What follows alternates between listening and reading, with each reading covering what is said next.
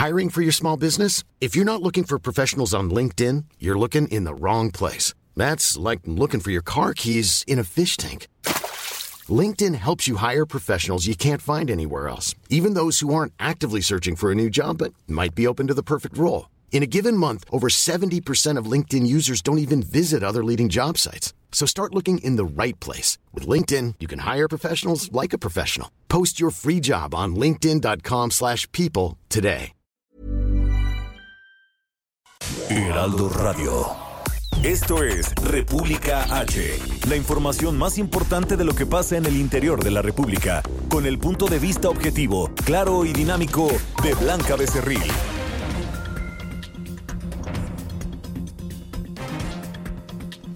Hola, muy buenas tardes. Son las 12 del día en punto de este 25 de noviembre del año 2019. Yo soy Blanca Becerril. Esto es República H y yo le invito a que se quede conmigo porque en los próximos minutos le voy a dar toda la información más importante generada hasta el momento para que usted inicie esta semana, por supuesto, bien informado. Y es que hoy, hoy se cumple pues un año más del Día Internacional de la Eliminación de la Violencia contra la Mujer. Le voy a dar datos importantes de en qué estados de la República pues este flagelo no cesa, sino por el contrario, hay eh, en el país un crecimiento del 11.4%, sobre todo en los feminicidios, en estos eh, pues ataques a las mujeres, sobre todo eh, antes se creía que era en el norte del país, como por ejemplo en Ciudad Juárez, Chihuahua, pero no, ahora también Veracruz y el Estado de México lamentablemente ocupan un lugar importante en el tema de la violencia contra la mujer. También hay información importante sobre el caso de la familia Levarón, de estos nueve integrantes de esta comunidad que vive allá en Chihuahua, que lamentablemente pues fueron asesinados hace ya dos semanas. Hoy el presidente Andrés Manuel López Obrador habló al respecto y también el secretario de Relaciones Exteriores, Marcelo Ebrard, luego de que integrantes de esta familia, de la familia Levarón, pues eh, estuvieran haciendo eh, pues una campaña en Estados Unidos para que a los narcotraficantes se les eh, pues se les denominara como eh, narcoterroristas o terroristas y también eh, que a nuestro país pues se le denominará como un narcoestado. Por supuesto que el presidente Andrés Manuel López Obrador está totalmente en contra de esta denominación porque él ha dicho que no va a permitir la injerencia de otras naciones en el territorio nacional. Entre ellos mucha más información, así que yo lo invito a que se quede conmigo. Y hace unos momentos yo decía, ¿qué día es hoy? 25 de noviembre y justo, justo falta un mes exacto para Navidad y para la Nochebuena. En un mes pues ya estaremos partiendo el pavo, y eh, pues disfrutando de toda la familia, porque normalmente los mexicanos en Navidad y en Año Nuevo, pero sobre todo en Navidad, pues somos muy tendientes a unirnos todos, todos, todos en familia y los tíos y los primos que tal vez no nos vemos en todo el año, pues es una fecha importante donde siempre pues lo tenemos en cuenta para reunirnos, incluso ir a ver a los abuelos, ir a ver a la familia que normalmente nos queda lejos, eh, pues entre, eh, entre todo el año y ese día es un buen, buen momento para una reunión importante una reunión especial de la familia. En fin, quédese conmigo que yo le voy a dar toda la información. Recuerde que nos puede seguir a través de nuestras redes sociales y también aquí en la Ciudad de México nos escuchamos por el 98.5 de FM, en Guadalajara, Jalisco por el 100.3 de FM, donde la próxima semana estaremos transmitiendo totalmente en vivo desde la Feria Internacional del Libro, yo con República H, miércoles, jueves y viernes y también mis compañeros Lupita y Sergio Sarmiento el lunes y martes. Allá en San Luis Potosí nos escuchamos por el 93.1 de FM, en Tampico por el 92.5, en Reynosa, Tamaulipas por el 103.3 de FM, en Villahermosa, Tabasco por el 106.3 de FM. Sin más, vamos ahora sí a un resumen de noticias y comenzamos. En resumen. A partir de las 3 de la tarde, organizaciones feministas llevarán a cabo una marcha del Ángel de la Independencia al Zócalo Capitalino con motivo del Día Internacional de la Eliminación de la Violencia en contra de las Mujeres. Desde Palacio Nacional, la comisionada nacional para prevenir y erradicar la violencia contra las mujeres, Candelaria Ochoa, llamó a los gobiernos estatales a asumir el Acuerdo Nacional por la Vida y la Seguridad de las Mujeres. Escuche. Estamos proponiendo el Acuerdo Nacional por la Vida y la Seguridad de las Mujeres como una responsabilidad para que la sociedad y los gobiernos nos apliquemos en esta materia, no solamente los estados que tienen alerta, sino todos los gobiernos de los estados, para una actuación decidida y en coordinación, colaboración y cooperación. Por eso le hacemos un llamado a todos los gobernadores, a la gobernadora, a la jefa de gobierno, para que firmen este acuerdo, que es un compromiso por la vida y la seguridad de las mujeres para garantizar la integridad y las libertades. Alicia Leal, directora de Protección Integral de la Unidad de Apoyo al Sistema de Justicia, presentó la estrategia Puerta Violeta, un nuevo modelo de refugio para mujeres víctimas de la violencia, donde se brindará atención las 24 horas del día. Escuche. Sabemos que la mayor parte de los feminicidios son prevenibles y queremos que cada mujer que busque ayuda, cuando se da cuenta y toma conciencia que está viviendo violencia y que ya no quiere vivir violencia, queremos que tenga opciones seguras en donde poder encontrar el acompañamiento especializado y la protección integral a su salud en la localidad donde vive. El canciller mexicano Marcelo Ebrard confirmó que ya tienen resultados en la investigación del ataque a integrantes de la comunidad Levarón, pero aún no se han entregado a los familiares de las víctimas. Por su parte, el presidente de México, Andrés Manuel López Obrador, anunció que va a enviar un comunicado a los, a los congresistas de los Estados Unidos para pedirles de manera respetuosa que no pospongan la ratificación del TEMEC. Escuche. Esto vamos a expresarlo de la manera más respetuosa a el gobierno de Estados Unidos y en especial al Congreso en Estados Unidos. Vamos a enviar un comunicado a los congresistas en los mejores términos, no con ánimo injerencista, sino exhortando de manera respetuosa a que no se posponga, no se atrase la aprobación de este tratado comercial. En información internacional, autoridades migratorias de Colombia expulsaron a 59 venezolanos acusados de afectar la seguridad nacional durante las recientes protestas registradas en contra del presidente Iván Duque. La presidenta interina de Bolivia, Janine Áñez, promulgó la ley de urgencia para convocar lo antes posible a nuevos comicios presidenciales que serán aproximadamente en cinco meses. La nota del día. Bueno, pues comenzamos con toda la información y hoy es el Día Internacional de la Eliminación de la Violencia contra la Mujer. Y en México hay eh, pues datos importantes que debemos analizar, sobre todo en cómo está, cómo nos están tratando a las mujeres en varios estados del país. Por ejemplo, en nuestro país, los casos de feminicidio han aumentado, a pesar de que en octubre se registró una disminución con respecto a meses anteriores. En los primeros 10 meses del 2019, suman 809 asesinatos asesinatos de mujeres en todo el país. Esto representa un incremento del 11.43% con respecto al mismo periodo del año anterior, del 2018, cuando se habían iniciado 726 carpetas de investigación, de acuerdo con estadísticas del Secretariado Ejecutivo del Sistema Nacional de Seguridad Pública. Por ejemplo, en Veracruz es la entidad en la que se registraron más feminicidios en lo que va de estos 10 últimos meses de este 2019, con 147 casos. Le sigue el Estado de México, que se posiciona como la segunda entidad con 95 feminicidios registrados de manera oficial. También Nuevo León con 58.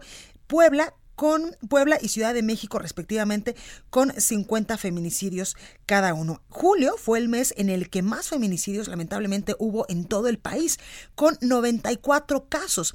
Para el mes de agosto y septiembre la cifra se redujo a 91 y a 93 respectivamente, y en octubre descendió a 66 casos de mujeres privadas de la vida. Entre enero y octubre de este año 2019, en 173 feminicidios, en ellos, pues los agresores utilizaron un arma de fuego, lo que representa el 21.38% de los casos ocurridos en este, en este, eh, pues en este periodo. Veracruz, como le digo, Estado de México, también Nuevo León, Puebla y Ciudad de México, lamentablemente son los estados del país donde eh, pues representa un incremento notable, un incremento sustancial de la violencia contra las mujeres, de esta violencia que llega a quitarles la vida que ahora se denomina feminicidio. Y con motivo precisamente del Día Internacional de la Eliminación de la Violencia contra la Mujer, el gobierno federal pues presentó hoy muy temprano en la conferencia matutina del presidente Andrés Manuel López Obrador diversas acciones que aplicarán para combatir la violencia que eh, pues de las que en algún momento de la vida pues nosotras las mujeres hemos eh, sido eh, pues parte de ella. Por ejemplo, Candelaria Ochoa Ábalos, quien es la titular de la Comisión Nacional para Prevenir y Erradicar la Violencia contra las Mujeres, informó que propondrá a la CONAGO, a esta reunión de gobernadores, la firma de un acuerdo nacional por la vida y la seguridad de las mujeres. También ahí eh, la comisionada decía y le pedía sobre todo a los eh, gobernadores de todos los estados del país que eh, pues apliquen protocolos para defendernos, para protegernos. Escuche. Estamos proponiendo el Acuerdo Nacional por la Vida y la Seguridad de las Mujeres como una responsabilidad para que la sociedad y los gobiernos nos apliquemos en esta materia, no solamente los estados que tienen alerta, sino todos los gobiernos de los estados, para una actuación decidida y en coordinación, colaboración y cooperación. Por eso le hacemos un llamado a todos los gobernadores, a la gobernadora, a la jefa de gobierno, para que firmen este acuerdo, que es un compromiso por la vida y la seguridad de las mujeres para garantizar la integridad y las libertades.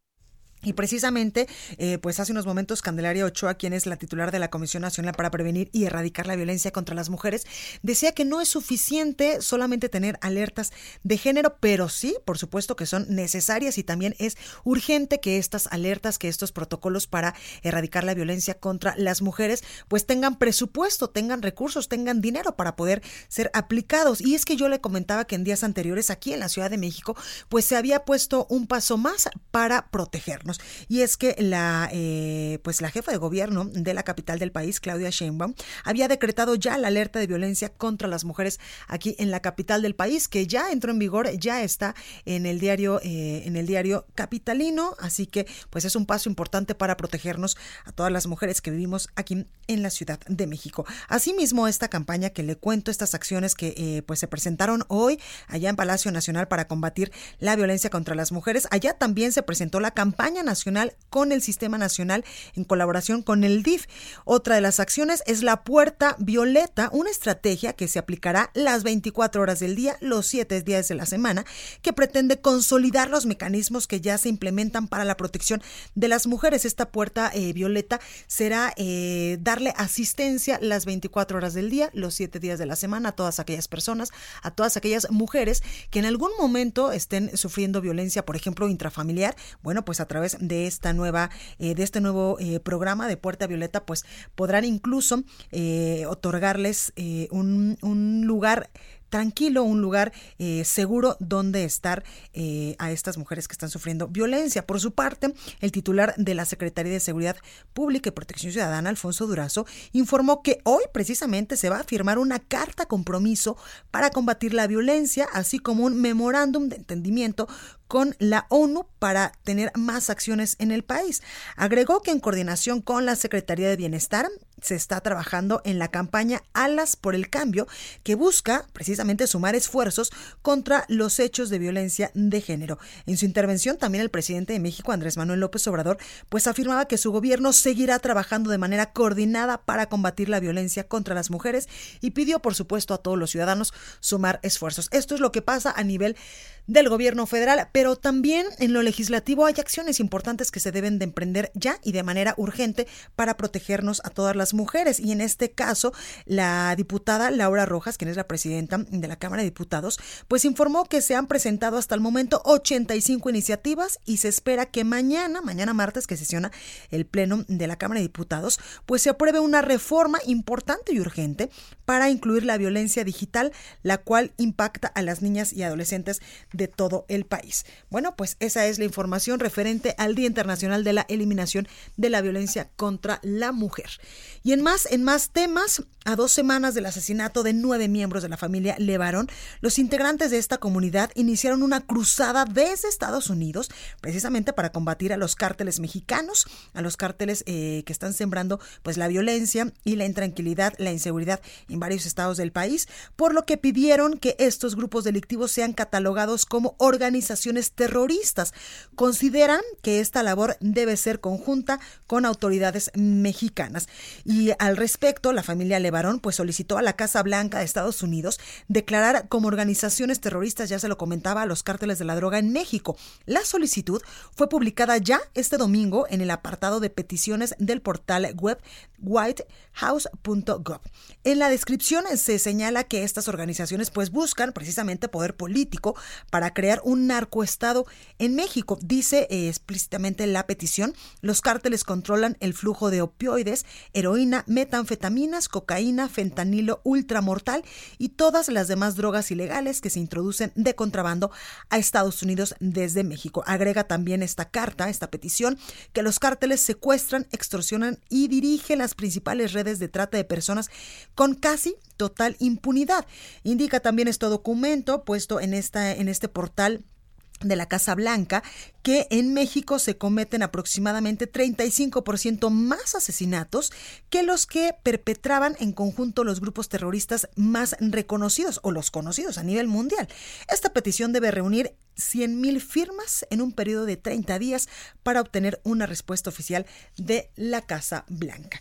Pues ahí información importante de lo que está sucediendo en, en nuestro país. Y al respecto, luego de que el canciller mexicano pues eh, fuera cuestionado sobre la, de la petición de la familia Levarón a Estados Unidos, el secretario de Relaciones Exteriores dijo que la designación sobre narcoterrorismo es innecesaria e inconveniente. Escuche. Pero el tema narcoterrorismo tiene un impacto jurídico internacional porque hay una legislación norteamericana que posibilita cuando se declara, se determina a un grupo terrorista. Entonces se invocan esas disposiciones para actuar de manera directa. Eso, por supuesto, México jamás lo aceptaría. Pero yo pienso que Estados Unidos no va a ir por esa ruta porque estamos trabajando juntos y porque no estaría interesado, me parece, en dar lugar a que México invocara los mismos principios jurídicos. No necesitas designar o clasificar un grupo específico como terrorista para que actuemos en conjunto en contra de él. Bueno, pues al respecto, el presidente de México, Andrés Manuel López Obrador, afirmaba que no permitirá la intervención de ningún país extranjero y menos, en materia de seguridad. Escucho. Entonces, no vamos nosotros a cambiar la estrategia que ya iniciamos. Y sí hay presiones. Lo lamentable es que un gobierno como el de Estados Unidos, presidente Trump, actúe de manera respetuosa y no insista en aplicar o en querer imponer una política de fuerza en nuestro país. Sin embargo, este, en nuestro país hay algunos, no todos desde luego, que estén demandando casi casi una intervención. Eso nunca jamás lo vamos a aceptar. Bueno, y nosotros le hemos informado en este espacio que el 3 de diciembre de este 2019, pues familiares de esta comunidad de Levarón se estarían reuniendo en Palacio Nacional alrededor de las 10 de la mañana con el presidente de México, Andrés Manuel López Obrador, donde el presidente pues les ha dicho que ahí precisamente les va a dar la información de las investigaciones hasta el momento de este lamentable hecho de la masacre que sufrieron nueve integrantes de esta familia Levarón en los límites entre Sonora y Chihuahua exactamente hace dos semanas. Sobre esto también habló el canciller mexicano Marcelo Ebrard. Escuche. Al caso de la familia Levarón se le ha dado un avance relevante y yo diría que va a ser, en sus conclusiones, un buen ejemplo de la cooperación estrecha entre México y los Estados Unidos. La información de los avances no se puede dar a conocer por acuerdo de ambas partes, de los dos países, hasta que no se concluya el caso, porque se puede poner en riesgo lo que se está trabajando. Pero justo el jueves se revisó. Entonces hay un avance considerable, solo que la familia todavía no tiene los resultados. Entonces, impunidad no va a haber. Bueno, pues hay parte de lo que decía el canciller mexicano respecto a estos hechos de la familia Levarón. Y donde la inseguridad sigue a tope es también allá en Jalisco, porque ya son 54 los restos humanos encontrados, los nuevos restos humanos encontrados en un predio de Tlajomulco, allá en Jalisco. Mayeli Mariscal nos tiene toda la información. Mayeli, ¿cómo estás? Siguen, siguen eh, pues sumando estos restos humanos allá en Jalisco. Tal parece que no paran y que hay más. Así es, Blanca. Buenas tardes. Buenas tardes a todos los radioescuchas. Eh, de nueva cuenta se realiza otra revisión en una finca, esta ocasión en la colonia El Mirador, en el municipio de Tlajomulco de Zúñiga, en donde la Fiscalía pues da cuenta de 54 secciones anatómicas pertenecientes a cuerpos humanos, los cuales pues ya están siendo revisados a través de peritos del Instituto Jalisciense de Ciencias Forenses. Así es que eh, pues la verdad esto no para, como bien lo dices, comentar que este hallazgo se suma, eh, digamos, o se deriva más bien del de, eh, operativo ocurrido en San Pedro Tlaquepaque, en donde se detuvo a 15 personas y que posteriormente pues diera la localización de la otra fosa que también se encuentra en Tlajomulco, está en el Zapote, en donde también se encontraron restos humanos.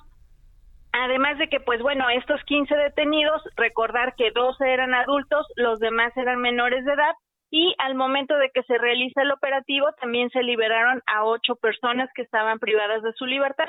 Y además de esto también Blanca eh, comentar que eh, el fin de semana en el municipio de Lagos de Moreno también se encontraron eh, pues algunos cuerpos esto en la comunidad denominada el Chipinque en dicha demarcación de los Altos Norte de eh, Jalisco.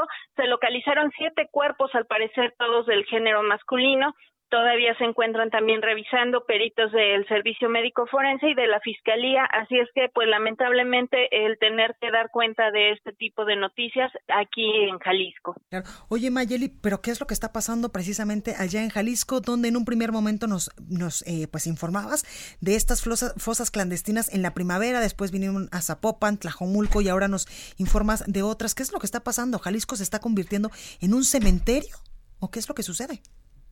Pues lamentablemente así parece. Eh, todavía las autoridades continúan insistiendo que esto es entre los grupos de la delincuencia organizada, organizaciones de la sociedad civil, eh, sobre todo de familias de personas eh, desaparecidas, pues comentan que no se debe de criminalizar porque muchos de sus familiares no tenían ningún vínculo con órganos organismos perdón de la de la delincuencia organizada sin embargo pues siguen sosteniéndolo las autoridades ahora sí que es lamentable pero sí nos estamos convirtiendo en un cementerio cada día más fosas y cada día más encuentros de este tipo oye eh, Mayel y al respecto el gobernador eh, Enrique Alfaro ha dicho algo sobre este tema sobre las fosas sobre los restos que se encuentran pues ya casi todos los días o cada semana allá en Jalisco?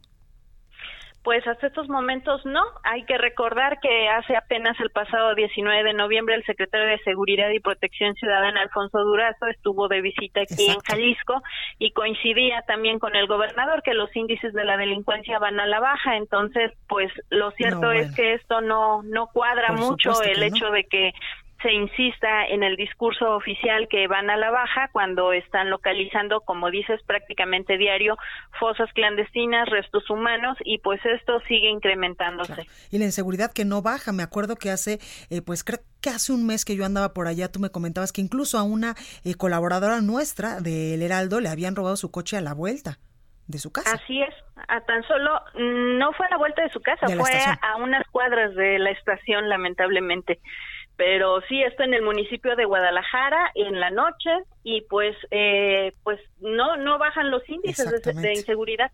Pues ahí lo tenemos Mayeli, gracias por esta comunicación. Hasta luego, Blanca. Buenas tardes. Gracias. Y otro problema que está cobrando notoriedad allá en Jalisco es el retraso en el pago de nóminas al magisterio. Y es que la sección número 16 del Sindicato Nacional de Trabajadores de la Educación anunció un paro cívico el día de hoy, por lo que suspenderán clases en más de seis mil planteles públicos allá en Jalisco. Tengo en la línea telefónica a Elpidio Yáñez, él es secretario general de la sección 16 del CENTE allá en Jalisco. Muy buenas tardes, ¿cómo está?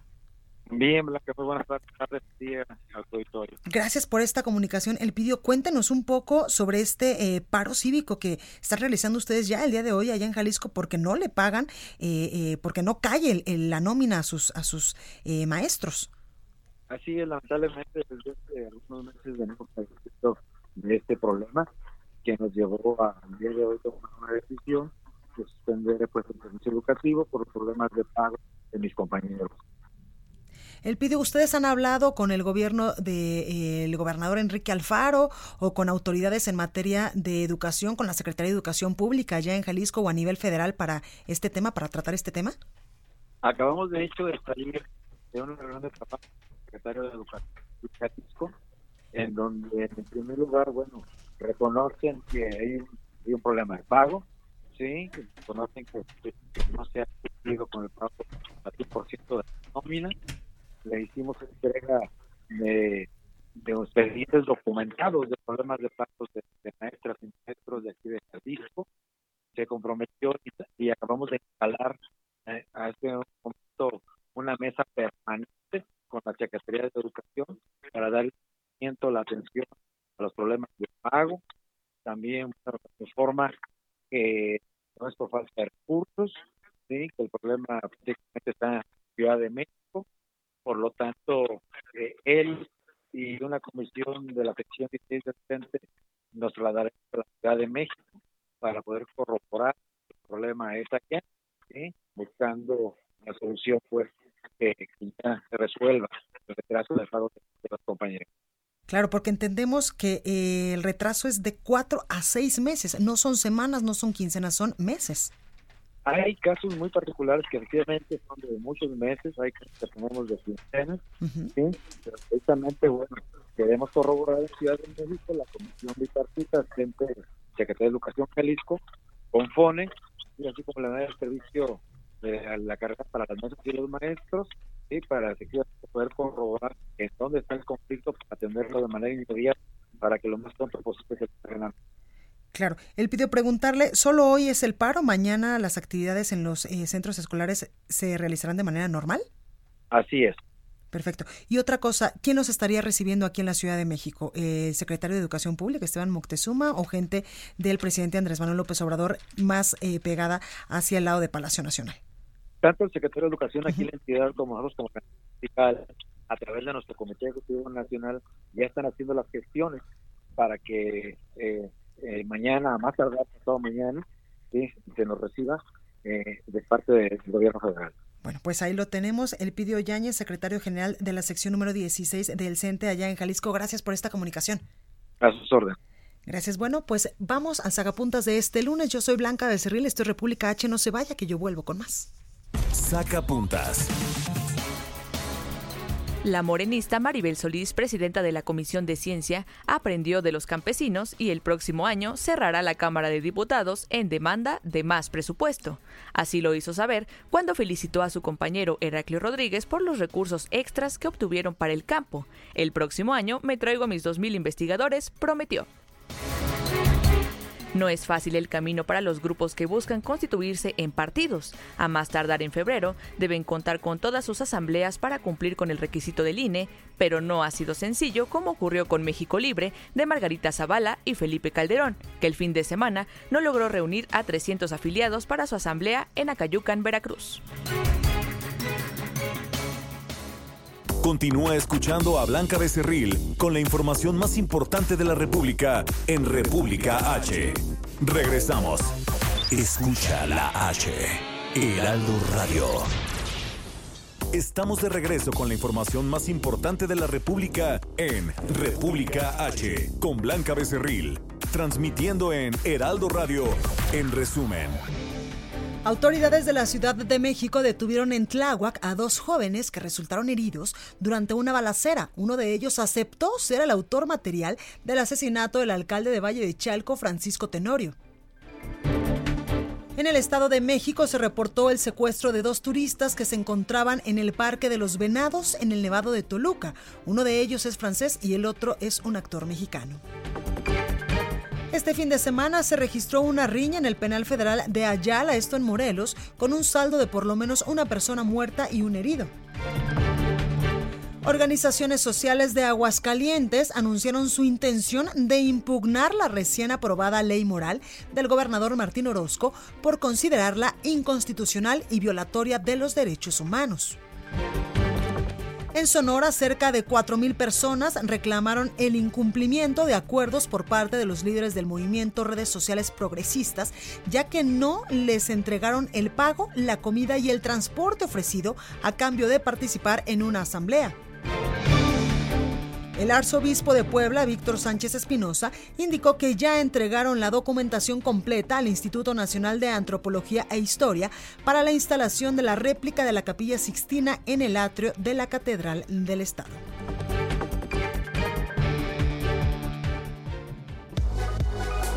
Expo Antadia Alimentaria México 2020. Consolida alianzas y negocios el 31 de marzo, 1 y 2 de abril. Presenta. Recorrido por el país. Bueno, continuamos con más información y es que este fin de semana fueron baleados dos jóvenes en la alcaldía de Tláhuac y uno de ellos confesó ser el asesino de Francisco Tenorio, alcalde de Valle de Chalco. Manuel Durán nos tiene toda la información. Manuel, ¿cómo estás? Buenas tardes.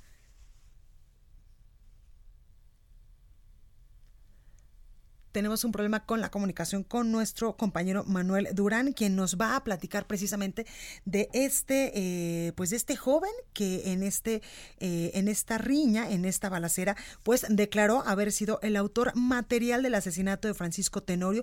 Usted recordará el alcalde de Valle de Chalco, al cual, pues, este joven de aproximadamente unos 18 años le disparó mientras el alcalde, pues, de buena fue, de buena fuente, de buena fe, pues le daba un aventón a este joven, lo subía a su camioneta después de un mitin, después de un evento del alcalde, y ahí fue cuando este joven le dispara en la cabeza, también le dispara a su secretario particular y lamentablemente horas después, me parece que dos días después, el alcalde falleció por un, eh, pues por un tema eh, de muerte cerebral debido a este, a este balazo. Manuel Durán nos tiene los detalles. Manuel, ¿cómo estás? Ahora sí ya te escucho.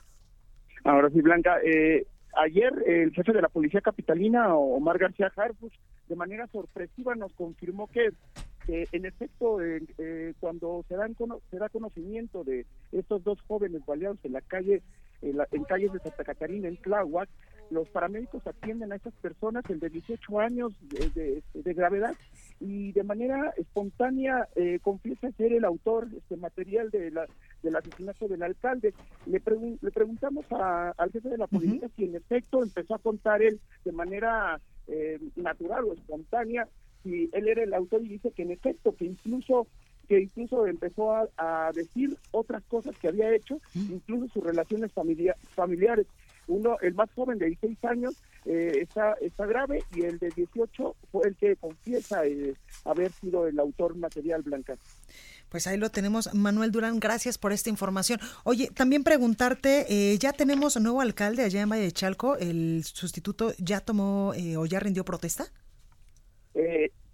hay un hay un este hay una controversia respecto al, a, a este alcalde porque también está acusado de, algunos delitos, pero sí hay un alcalde encargado. Perfecto, pues ahí lo tenemos. Todavía no rinde protesta el nuevo alcalde de Valle de Chalco, allá en el Estado de México. Gracias, Manuel.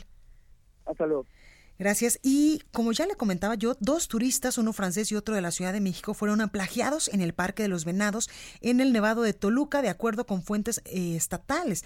Alrededor de las 8.45 horas, una mujer de nombre Vanessa Arias, de 39 años, proveniente de la Ciudad de México, reportó que le habían quitado una camioneta Jeep de color blanco con placas del estado de Morelos. Así indicaron los elementos de la policía estatal.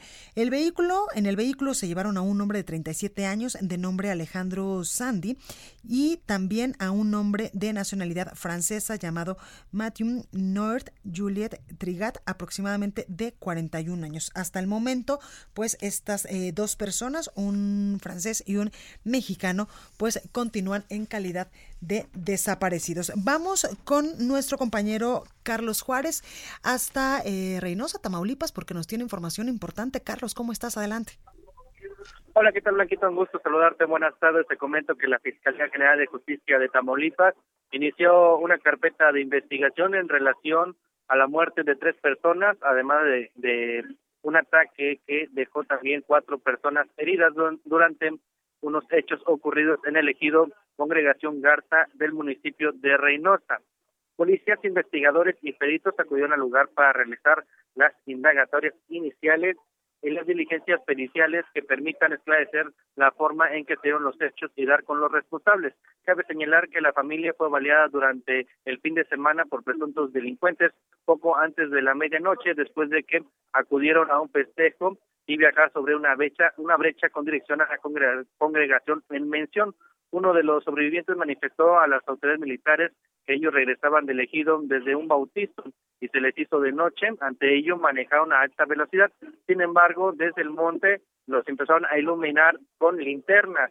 Ante el temor de ser asaltados, aceleraron en su vehículo, por lo que al pasar por donde estaban estas personas fueron rafagueados. En estos hechos, repito, murieron dos adultos y una menor de edad, mientras que los lesionados fueron escoltados a un hospital de la zona para ser atendidos médicamente. Hasta el momento se desconoce el móvil de esta agresión, por lo que la Fiscalía General de Justicia de Tamaulipas ya tiene abierta una carpeta para la investigación de estos hechos. Blanca. Carlos Juárez, gracias por esta comunicación y estamos, por supuesto, al pendiente de lo que resulte en estas investigaciones. Estaremos al pendiente. Muy buenas tardes. Gracias. La mejor forma de consolidar alianzas y negocios se dará en Expo Antad y Alimentaria México 2020, en donde el sector comercial y alimentario se reúne con expositores y compradores de más de 30 países. Participa 31 de marzo, 1 y 2 de abril. La cita es en Guadalajara. Infórmate en el 5555 809900 y en expoantad.com.mx. Expo Antadia Alimentaria México 2020. Consolida alianzas y negocios el 31 de marzo, 1 y 2 de abril. Presentó. Estados. Bueno, pues ya está con nosotros esta tarde Fabiola Cancino, editora de Estados en el Heraldo de México. Fabi, ¿cómo estás? Muy bien, Melaquita, ¿cómo estás tú? Bien, gracias. Oye, pues lamentable, creo yo, desde mi punto de vista, que tengamos que celebrar un Día Internacional de la Eliminación de la Violencia contra la Mujer. No deberíamos de ser violentadas. Efectivamente, no debería, no debería existir. Exactamente. Sin embargo, creo que cobra mucha relevancia que precisamente antes, antes era regularmente nada más el 25 de noviembre, previo y después que se hablaba del tema. Afortunadamente este tema ha ido tomando cada vez más protagonismo y ya en cualquier época del año puedes ver este a las mujeres peleando por sus derechos, a los hombres queriendo mediar, igualar las cosas y demás, ¿no?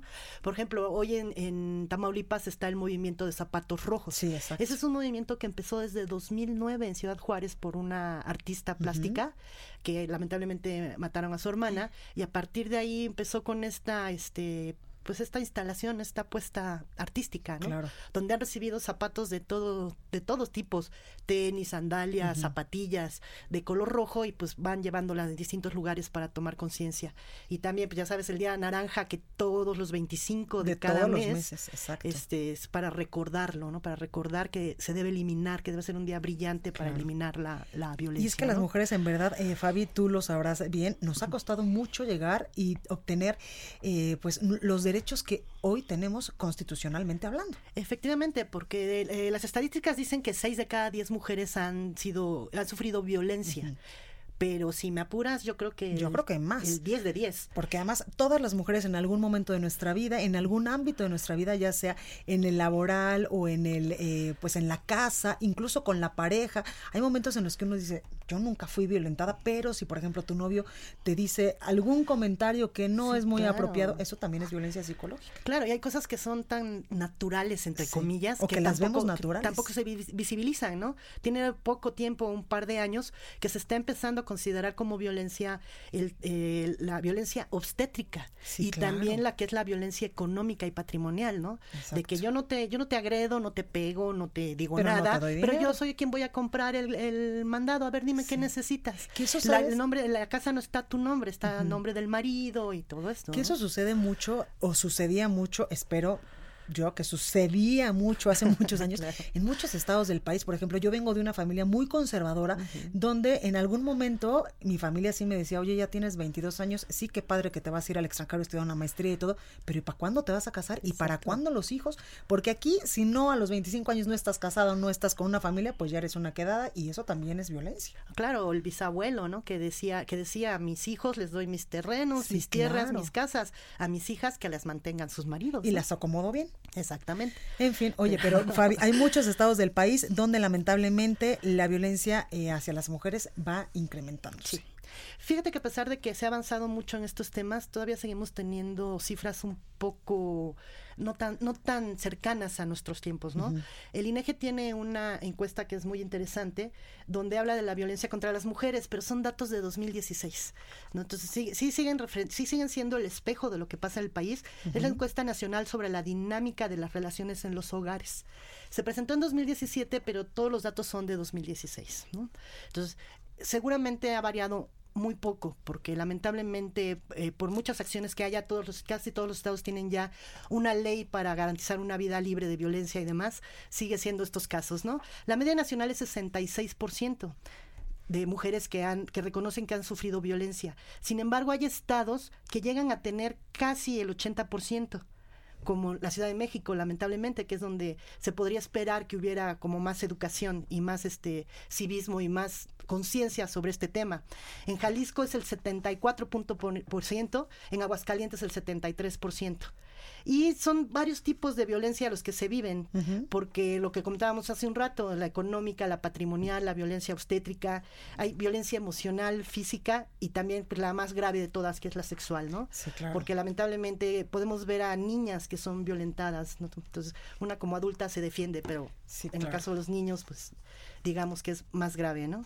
Y eh, traje algunas este, de, las, de las gráficas y es interesante ver cómo también eh, hay así especificaciones, ¿no?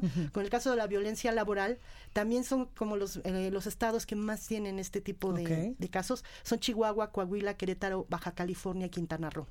En el caso de la violencia, violencia de pareja, eh, cambia un poco, es el Estado de México, Ciudad de México, Aguascalientes, Jalisco, Oaxaca. Y fíjate que llama la atención Jalisco porque está casi en todos los rubros de violencia. Claro, y además son estados, eh, Fabi, bastante conservadores todavía en la educación. Exactamente, en la educación y en otros rubros. Sí, claro. esto que también en muchos eh, estados se le llama como el machismo, que no está bien reflejado, que en algunos momentos dicen, bueno, pues es protección del hombre hacia la mujer, que en algunos momentos pues ya no es tanta la protección, sino la violencia. Exactamente. Y pues bueno, también esta tarde se espera que haya este, una, manifestación aquí en la Ciudad de México a las 5 de la tarde. ¿no? Y que se replique en algunos estados, veamos cómo se mueve la, la situación por la tarde. ¿no? Exactamente, que incluso pues hay muchas mujeres que eh, son súper valientes al defendernos a todas las otras que eh, pues en algún momento ellos tienen o ellas tienen mayor acceso, por ejemplo, a los temas legislativos o que en algún momento lamentablemente tuvieron algún percance o fueron víctimas de violencia de algún tipo hacia su género, que ellas pues sí han levantado la voz, por ejemplo ahora con la ley Olimpia, con esta, eh, estas modificaciones legales que ya estarían entrando en vigor en algún momento para defendernos a todas las mujeres que en algún momento pues enviamos algún este mensaje subito de tono a nuestra expareja o a nuestro exmarido o a nuestro exnovio para que si en algún momento llega a salir a la luz pues eh, nos protejan de todos de todos lados. Exactamente, y Olimpia es una chica poblana que ella precisamente fue víctima de acoso por su expareja y este gracias a que fue muy valiente ella tenía mucha pena decirle a su mamá sobre todo a su papá no pero fue muy valiente contó su caso y a partir de ese caso ya varios estados si mal no recuerdo son siete estados los que ya aprobaron la, la ley Olimpia no para poder este sancionar el el acoso de este tipo. ¿no? ¿Y qué te cuento de la violencia política contra las mujeres? Exactamente. Que yo que he andado en algún momento como reportera en muchos estados del país cubriendo campañas, sí veía cómo había discriminación de los hombres políticos hacia sus pares porque querían ser alcaldesas o porque querían ser diputadas o senadoras o gobernadoras o las famosas Juanitas. Que se sigue dando, Sí, claro que la reforma político-electoral del 2014 se supone que las elimina por completo, que era esta modalidad que tenían antes de poner en la primera línea a una mujer para cubrir con esta eh, cuota, y después como suplente a un hombre. Y casualmente cuando la mujer ganaba, no sé, un ayuntamiento, una diputación local o algo así, se enfermaba o tenía 15 días. algo y se iba y automáticamente eh, subía el suplente. Y fíjate que ahora lo que se ha detectado mucho es que ya es el 50-50, ¿no? ya la paridad de género. Pero se ha detectado que ponen a las mujeres en los estados, los partidos, en los, en los municipios donde no tienen presencia. ¿Y en los van, distritos, exactamente. O sea, no sé, el PRI está arriba en uno, el PAN en otro. Bueno, pues donde no están ellos arriba es donde van poniendo a las mujeres, para que no haya problemas de que no se cumplió el 50%, pero mis bastiones están garantizados. ¿no? pues qué lamentable. Ojalá en verdad que no tengamos eh, un Día Internacional de la Eliminación de la Violencia para hacer conciencia, que lo hagamos mm. todos los días con nuestras hijas, con nuestras eh, parejas, con nuestras mamás, con nuestras hermanas. Que se convierta en un día de celebrar los derechos derechos de las mujeres que se respetan, ¿no? No, recordar que, no tenemos que ser violentadas. Exactamente. Muchas gracias, Fabi. Al contrario, bonito día. El análisis. Bueno, pues eh, ahora vamos con nuestro eh, analista político, Claudio Flores Tomás, porque nos va a platicar sobre estos recortes en el Instituto Nacional Electoral, ya que hablábamos en unos momentos, hace unos momentos con Fabi sobre la violencia política contra las mujeres por el Día Internacional de la Eliminación de la Violencia contra la Mujer. Bueno, pues en el INE va a haber recortes importantes en este presupuesto 2020 y van a afectar o no. Claudio Flores nos cuenta. Claudio, ¿cómo estás? Hola Blanca, qué gusto saludarte, un placer como siempre eh, compartir estas ideas con tu amplia auditorio. Oye, y gracias porque entendemos que te saliste de una junta muy importante para atendernos. Al contrario, gracias a ustedes porque siempre es un privilegio eh, compartir estas ideas con tu auditorio y contigo, mi querida Blanca. Oye, Claudio, cuéntanos, hay recortes importantes en varios organismos autónomos y uno es el Instituto Nacional Electoral, que por cierto, pues viene una elección histórica, una de las más grandes de, eh, de la historia de nuestro país en breve. Exacto, votan más de 6 millones de personas adicionales a las que se estima votaron en la última elección federal. Y Blanca, yo creo que aquí lo que estamos viendo es un franco intento de asaltar, de cooptar, de capturar al Instituto Nacional Electoral, porque no solamente es el recorte presupuestal, al INE le, le, quitaron más o menos un poquito más de un millón, mil millones de pesos, este, pero además hay varias iniciativas este, y estrategias para cooptar al instituto. Estamos viendo una propuesta de un diputado de Morena que propone reducir el tiempo de mandato y las normas para los consejeros. Eh, estamos viendo también una, una, digamos, labor de zapa en el órgano interno de control del INE, que por cierto está lo dirige un ex empleado de este diputado de Morena, la esposa del diputado de Morena pues también trabaja ahí en el órgano interno de control, es decir, parece una estrategia, eh, digamos, armada, eh, estructurada para capturar al Instituto Nacional Electoral. Eh, hay que hay que recordar Blanca que la, nuestra democracia lleva 30 años formándose eh, y ha sido un proceso gradual para tener un órgano independiente ya no la Secretaría de Gobernación. Recordemos en el 88 este cómo se cayó el sistema a Manuel Bartlett no y resulta que ganó otro otro candidato al que parece que eh, tuvo la mayoría de los votos. Esa es la relevancia de un instituto autónomo y tenemos un ejemplo recentísimo en América Latina con el caso de Bolivia, donde Evo Morales en su pulsión por mantener y retener el poder se, se metió a afectar las reglas de las, de las elecciones, a, controlar la autoridad electoral boliviana y pues mira, se ganó un golpe de Estado de, de regalo, ¿no? Entonces, cuidemos nuestras instituciones, cuidemos lo, lo que hemos logrado a lo largo de dos, tres décadas. No olvidemos que en menos de 20 años hemos tenido tres partidos distintos ejerciendo la presidencia de la República, el Poder Ejecutivo Federal de este país. ¿no? Tuvimos al, al, al, PAN, tuvimos al PRI, ahora tenemos a Morena. Es decir, es una institución electoral que está garantizando una alternancia política y el respeto al voto de todas y todos los mexicanos. Claro. Pero eh, tú qué lectura le das, eh, Claudio, ¿por qué debilitar, por ejemplo, en lo económico al Instituto Nacional Electoral cuando pues hemos dicho es un garante de la democracia y también de la estabilidad política y en muchos eh, sentidos también económica del país? Sí, mira, la independencia económica blanca, ahora sí que parafraseando a Virginia Woolf en una habitación propia, decía Virginia Woolf que eh, para que las mujeres pudieran tener independencia tenían que tener independencia económica, primero que nada, ¿no? Porque si dependes de lo que gana el marido, pues también dependes de lo que ordene el marido, ¿no? Entonces, la independencia económica es la madre de todas las independencias si uno agarra al Instituto Nacional Electoral y eh, interviene en su presupuesto, cosa que no pasaba antes, este, lo que haces es hacerlo dependiente de tus propias decisiones y de tus agendas.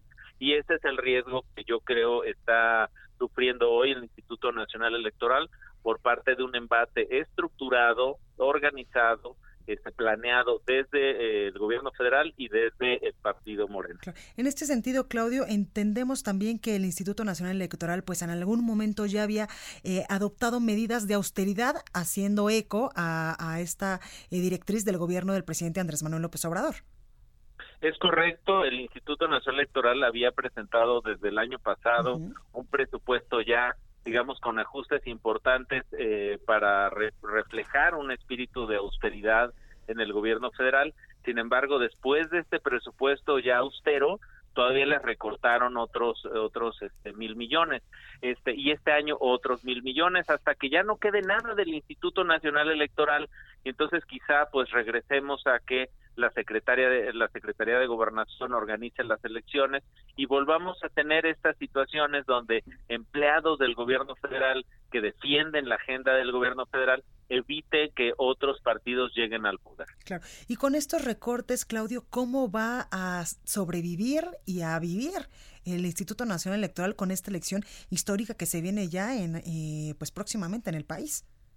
Pues mira, hay unas declaraciones del consejero presidente del INE de la, del viernes, me parece, donde dice que eh, pues este recorte van a buscar que no se vea reflejado en lo que recibimos los ciudadanos, en la credencial del elector, en elecciones bien organizadas, donde los votos se cuenten y donde se respete digamos el espíritu de la del mandato popular no del mandato de nosotros como ciudadanas y ciudadanos que decidimos votar por uno u otro partido este la idea entiendo por parte del Instituto Nacional Electoral es tratar de que este recorte brutal pues no afecte lo que recibimos los ciudadanos los aspectos más importantes pero seguramente vamos a estar viendo en los próximos días Blanca pues el recuento de los hechos, porque hasta donde entiendo, el Instituto Nacional Electoral ya había hecho un presupuesto austero y seguramente pues van a tener que cancelar cosas, ¿no? Cosas que no estaban de adorno, sino que eran parte de las funciones torales del instituto. Claro, y es que tú comentabas el tema de la credencialización y tengo aquí unos datos de que solo en el 2020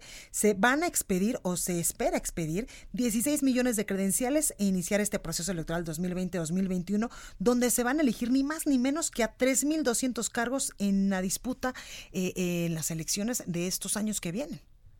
Así es, Blanca. Y yo aquí te preguntaría, la última vez que cambiaste tu credencial de elector porque hayas cambiado de domicilio, la última vez que fuiste por una credencial para votar, eh, eh, porque se te haya perdido o por lo que sea. ¿Cuánto te costó, Blanca? Nada, fue gratuita. Me costó ni, siquiera tiempo, ¿eh? porque hice mi, mi, eh, pues mi solicitud de cita a través de internet. Fue bastante rápido. Fui al módulo, me tomaron la fotografía y después ya me la mandaron. Bueno, no, creo que tuve que ir por ella. Sí, tuviste que ir seguramente por ella, pero, lo interesante es esto, de todos todos utilizamos nuestra credencial para votar con fotografía, para identificarnos, para cobrar para, para tener acceso a edificios, para miles de cosas y es un beneficio gratuito que nos da el Instituto Nacional Electoral. Para eso se usan los recursos del Instituto Nacional Electoral. Eh, yo sé que el presidente está queriendo plantear este recorte como un tema de, de los salarios de una supuesta burocracia dorada, pero ojo, el presupuesto que se está recortando es, es, un presupuesto que tiene que ver también con los beneficios que recibimos los ciudadanos de este instituto. Y entiendo que hay una propuesta del Instituto Nacional Electoral, por ejemplo, por ahí lo veía en una entrevista de Lorenzo Córdoba, este, por ejemplo, de darles identidad, darles una credencial de identidad a los menores de edad, a los niños y adolescentes que hoy no tienen, ¿no? Salvo quizá el pasaporte o algún, alguna preidentificación, digamos, con fotografía, no hay una identificación, no hay una cédula de identidad y me parece que quién mejor que el Instituto Nacional Electoral que ya tiene, digamos, pues el control de grandes bases de datos, que tiene los, los módulos para poder entregarlos a los ciudadanos, quien pudiera hacer este trabajo. Pero pues parece que este gobierno no quiere ayuda, quiere eliminar al Instituto Nacional Electoral. Pues ahí lo tenemos, Claudio Flores Tomás, analista político y socio vicepresidente de Lexia. Gracias por este análisis, Claudio. Muchas gracias, un placer estar de nuevo contigo, mi querida Blanca. Te mando un gran, gran abrazo con mucho cariño. Gracias igualmente. Bueno, pues ahí lo tiene usted. Hasta aquí este espacio informativo. Yo soy Blanca Becerril, esto fue República H. Yo lo espero el día de mañana en punto a las 12 con más información. Que tenga un excelente inicio de semana y yo lo dejo con la nota amable de este lunes. Cuídese. Vamos con la nota amable, ya que arqueólogos subacuáticos de Lina confirmaron el hallazgo de un buque histórico hundido en combate hace 105 años en alta mar en Topolobambo, Sinaloa, durante la Revolución Mexicana. Los expertos del organismo explicaron que las contiendas navales más icónicas de la Revolución ocurrieron entre marzo y junio de 1914, en Topolobambo, donde se localizó el cañonero Tampico, considerado pieza clave de uno de los primeros enfrentamientos aeronavales en la historia de Occidente. Este logro se alcanzó tras dos temporadas de campo, con apoyo de personal de la Marina, lo que permitirá conocer más acerca de este importante combate naval de México y sobre la historia del legendario comandante del Tampico, capitán de navío, Hilario Rodríguez Malpica. Esto fue República H, la información más importante de lo que pasa en el interior de la República, con el punto de vista objetivo, claro y dinámico de Blanca Becerril. Continúa escuchando Heraldo Radio, donde la H suena y ahora también se escucha. Una estación de Heraldo Media Group. Heraldo Radio.